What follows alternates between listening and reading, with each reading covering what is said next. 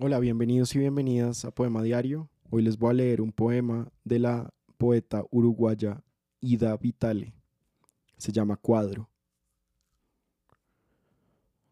Construimos el orden de la mesa, el follaje de la ilusión, un festín de luces y sombras, la apariencia del viaje en la inmovilidad. Tensamos un blanco campo para que en él esplendan las reverberaciones del pensamiento en torno del icono naciente.